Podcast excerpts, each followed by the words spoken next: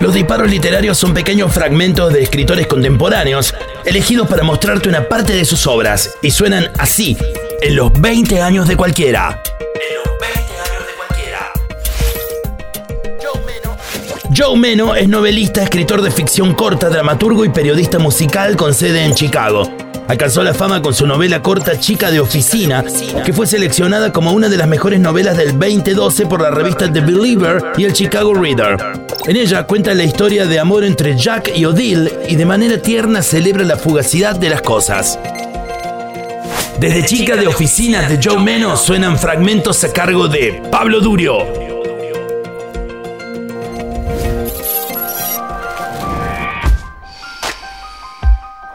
Aunque nieva a las 8 y 10 segundos de la mañana. Es el lunes de fines de enero, Jack Blevins, un joven de 25 años de dudosa reputación, va en su bicicleta azul bajo la nevisca, grabador en mano. La nieve cae en copos oscuros y húmedos sobre sus pestañas mientras él escucha buscando algo interesante para grabar. Pero hoy no hay nada. Los edificios del centro se han convertido en una mancha blanca y borrosa y el resto de la ciudad está sumida en silencio. Jack tiene puesto su deshilachado gorro azul, bien estirado sobre las orejas, con el pompón de la punta rebotando adelante y atrás. Anteojos de plástico negro, que tuvo que pegar en dos lugares con cinta adhesiva y que ahora están empañados por la escarcha. Un gabán gris y una bufanda roja, ceñida con firmeza sobre la nariz y la boca. Debajo del gabán lleva una corbata negra y una camisa blanca de vestir dos talles más chica. Con la mano izquierda, enfundada en un guante negro raído, sostiene el manubrio y hace lo que puede para conducir en la nieve la bicicleta azul de 10 cambios. En la mano derecha lleva un grabador plateado, listo para registrar cualquier cosa hermosa.